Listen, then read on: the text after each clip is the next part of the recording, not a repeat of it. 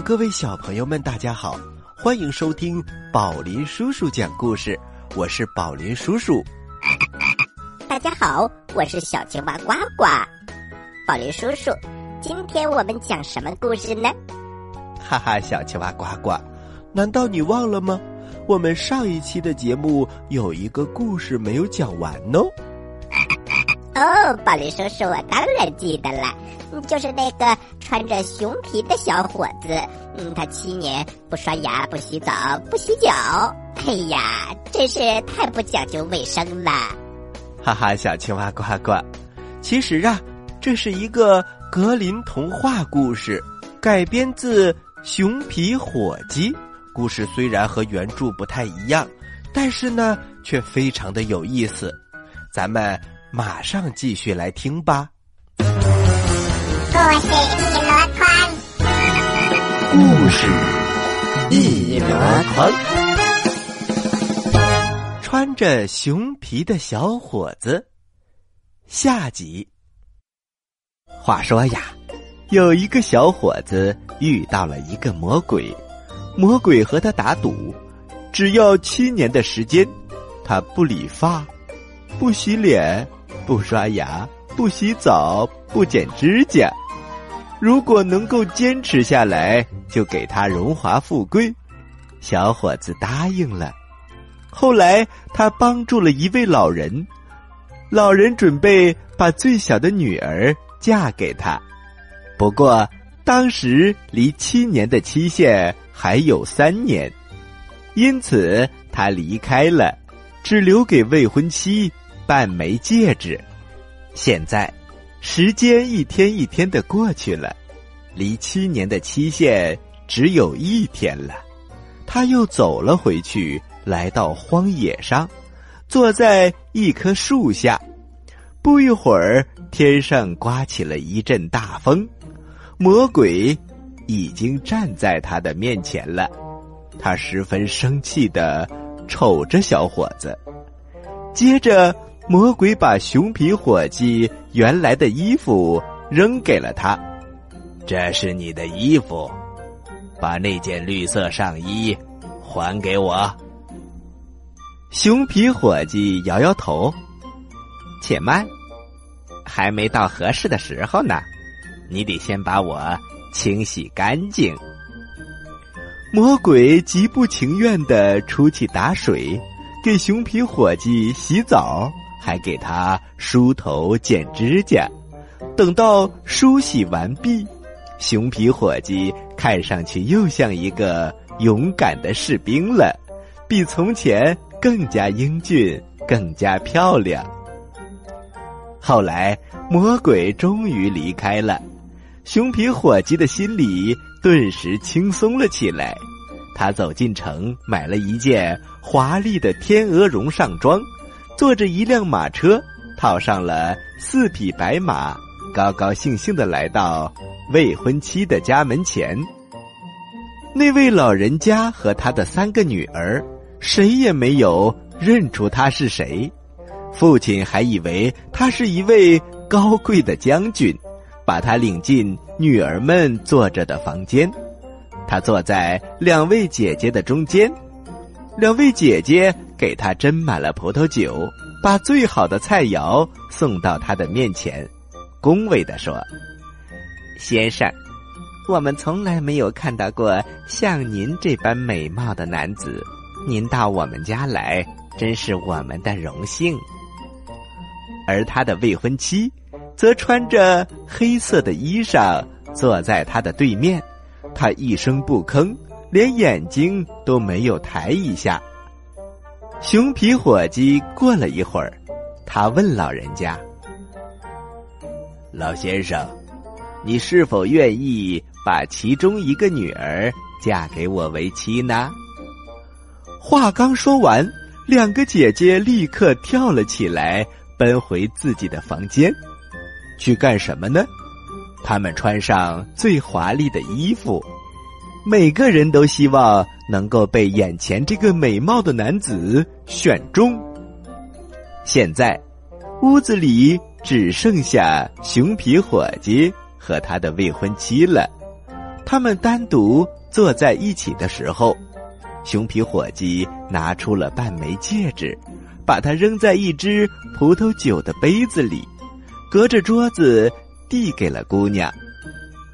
姑娘接过杯子，等他喝完葡萄酒，看到杯子底下有半枚戒指，他立刻心蹦蹦跳。他从自己脖子上的带子上解下另外半枚戒指，然后把它们拼在一起，分毫不差。美丽的姑娘，我正是和你订过婚的未婚夫。那个时候，你看到的是一个熊皮伙计。上天保佑，我已经恢复人形，而且变得干干净净了。说着，他走向了姑娘，拉起了她的手。这时，两个姐姐已经穿戴一新，走了出来。他们忽然看到自己的妹妹和英俊的小男生已经手拉着手。而且他们听说，眼前这个男的正是当年的熊皮伙计。他们简直生气极了，怒气冲冲的跑了出去。从此以后，熊皮伙计和小姑娘幸福的生活在了一起。小朋友们，这就是穿着熊皮的小伙子的故事，怎么样？有意思吧？听完这个故事，宝林叔叔接下来还给大家带来了两个小故事。这两个小故事啊，都给大家以启示。小朋友们，你们一定要仔细听哦。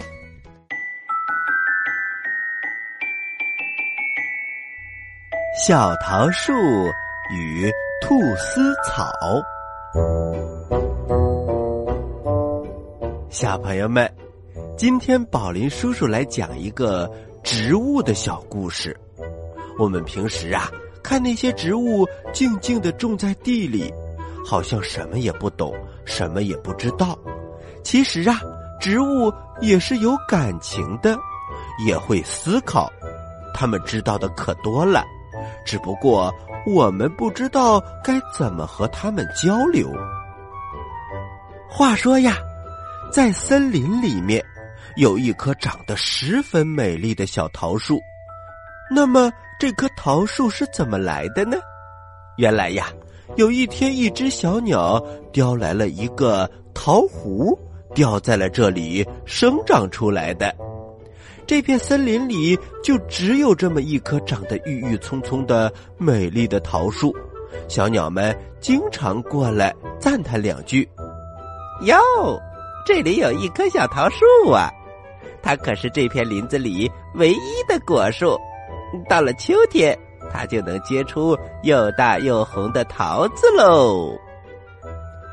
听了小鸟的赞美，植物们都很羡慕小桃树，都愿意和它做朋友。可是小桃树从此变得非常的骄傲，他认为没有其他的树木能比得上它，他开始瞧不起别人。无论是其他的树，还是经过身边的小动物，他都瞧不起。于是，大家也慢慢的不喜欢小桃树了，都不愿意和他说话。小桃树经常觉得很寂寞，但是他就是放不下架子，不愿意主动和别人打招呼。这一天呐，小桃树正在睡午觉，忽然觉得自己身上有点沉重。有点透不过气，他低头一看，原来是一棵菟丝草在慢慢的往自己身上爬。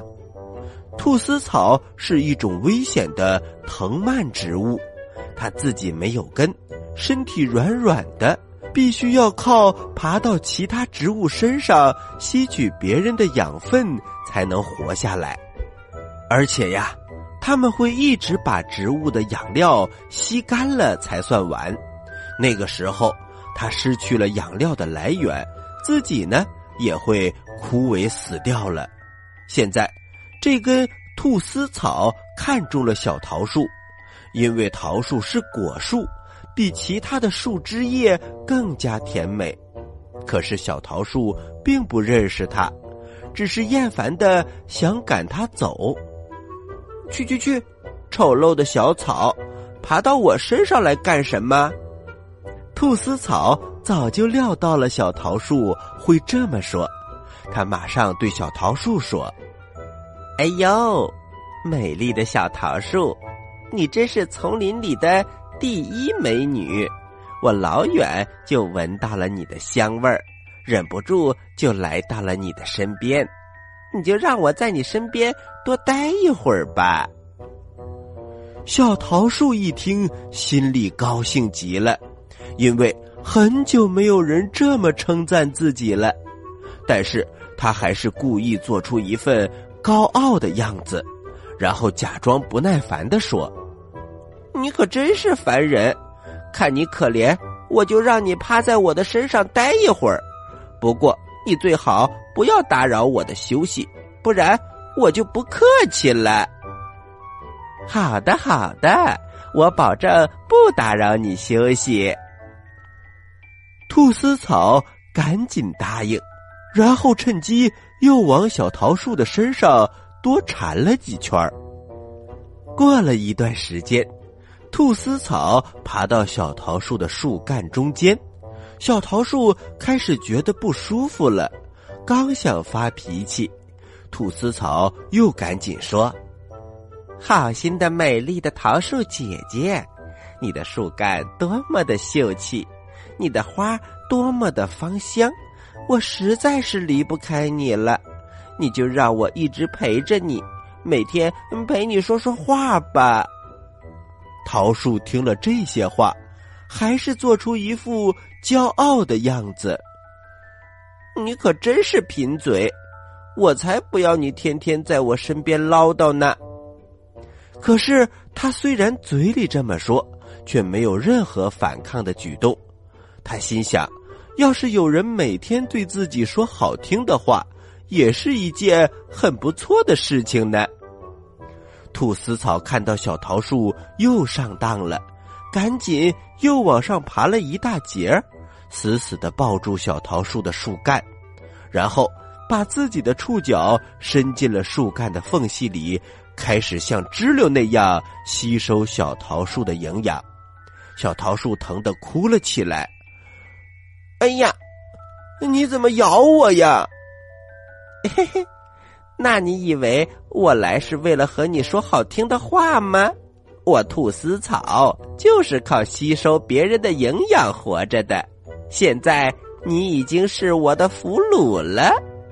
兔丝草得意的说着，现在他已经抓牢了小桃树的树干，再也别想把它甩掉了。没过多久。小桃树的树叶很快就蔫儿了，树干也变得越来越干枯。还没有等到秋天结桃子的季节，小桃树就死掉了。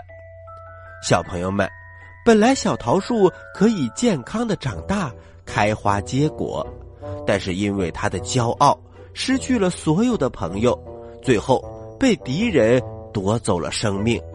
这是多么可悲！而又多么可惜的一件事情啊！小朋友们，我们千万不能被好听的话给蒙骗了。当有些人故意对你说很好听、很好听的话的时候，说不定他在打你的坏主意，想从你的身上得到什么便宜。这个时候啊，你就要提高警惕。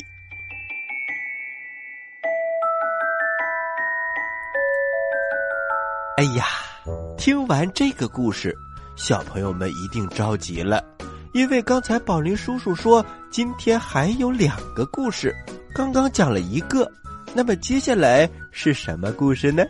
我们马上来听。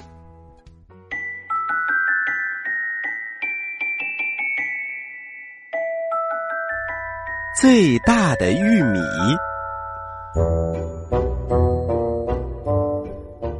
炎热的夏天刚刚过去，美丽的秋天来临了。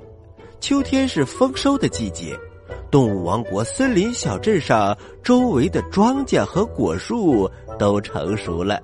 大家都忙着收割和采摘，小镇到处充满着幸福的笑声。森林小镇学校后山上有一大片种植园，里面的那些玉米也到了收获的时候了。这一天，美丽优雅的白猫老师带着一群可爱的小兔子学生。来到动物学校后山的山坡上采摘玉米，寂静的山坡一下子充满了活力。兔子学生们叽叽喳喳的聊着天儿，高高兴兴的看着大自然的丰收景象。同学们，请安静。小兔子们听到老师的话，都安静下来，看着自己的老师。今天我们来到学校的种植园采摘玉米，不仅要体验一下劳动和丰收的快乐，还要接受一些考验。啊，还有考验？难道采摘还要考试吗？小兔子们交头接耳的。这个考验很简单，我们给大家十分钟的时间。从这片玉米地东边走到西边，从地里面选出一个你觉得最大的玉米摘下来，最后大家评选出谁的玉米最大，他就是冠军。不过，规则是谁也不许走回头路，只许从东边向西边走，还有就是只能摘一次，摘两次。就算犯规，小兔子们听着觉得很有趣，好像这个考验并不难，只是不明白老师为什么要这么做。不过，既然白猫老师说了，每个小兔子都想摘到这片玉米地里最大的那个玉米，于是小兔子们都乖乖的站在玉米地的东边，等着听老师的号令。老师看到同学们都站好了，就站在玉米地的西边等着学生们。同时，他也开始监督，谁也不许走回头路。走进玉米地里的小兔子们，马上开始认真的选择起来。有的小兔子很迷茫，左看看，右看看，不知道该摘哪个玉米好。有的小兔子呢，有点漫不经心。随手就摘了一个，往终点走。还有的小兔子一直害怕仅有一次机会，不舍得轻易使用，一直走到终点才无可奈何的摘走一个玉米。很快，十分钟过去了，小兔子们陆陆续续的走到玉米地的西边。等到大家都排好队的时候，白猫老师开始说话了。好的，你们每个人都摘到自己最满意的玉米了吗？没有。怎么啦？为什么没有摘到呢？老西，嗯，可不可以再让我们去摘一次呢？啊？为什么呢？你们都不满意吗？于是小兔子们争先恐后的抢着回答。站在最前面的一只小兔子说：“老西，老西，我刚走进田里的时候，就看到很多又大又好的玉米。当我看到你觉得最大最好的玉米的时候，本来想去摘的，可是又觉得后面应该有更大更好的，所以我就没有摘。但是当我走到尽头的时候，我才发现已经没有刚才那么大的玉米了。”可惜我又不能回去摘。如果再给我一次机会，我一定能够摘到最大的那个玉米。这只小兔子刚说完，又有一只小兔子抢着说了：“老师，老师，我和他说的刚好相反。我刚走进田地的时候，就摘了一个我觉得最大最好的玉米。可是当我走到后面的时候，却发现手里的玉米没有后面的大，但是我已经摘过玉米了，不能摘第二次，我真后悔，自己太早摘了一个玉米。嗯，是啊，是啊，老师，嗯，再让我们选择一次吧。这次我们肯定会摘到最大最好的玉米。不，同学们，机会只有一次，用掉了就没有了。我们今天上这节课的目的，就是让你们明白，在我们的生命当中，总是要面临很多的选择，每一次选择都会影响我们今后的幸福。但是，无论我们做了怎样的选择，都不能反悔了。所以，你们要记住：一是不能太随意的用掉自己的机会；二是。不能犹犹豫豫，错过了选择的机会。三是，如果真的选错了，要明白，你永远不可能摘到最大的那个玉米，所以不要后悔，继续到下一片玉米地寻找更大的玉米吧。你们明白了吗，小朋友们？生命中不能走回头路，任何人都没有更多的选择机会，所以。我们一定要珍惜自己的每一个选择，让自己的生命变得更加有价值，更加精彩。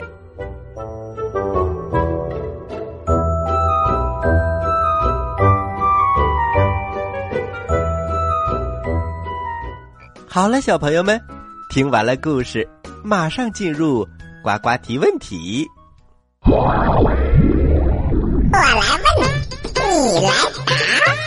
呱呱提问题，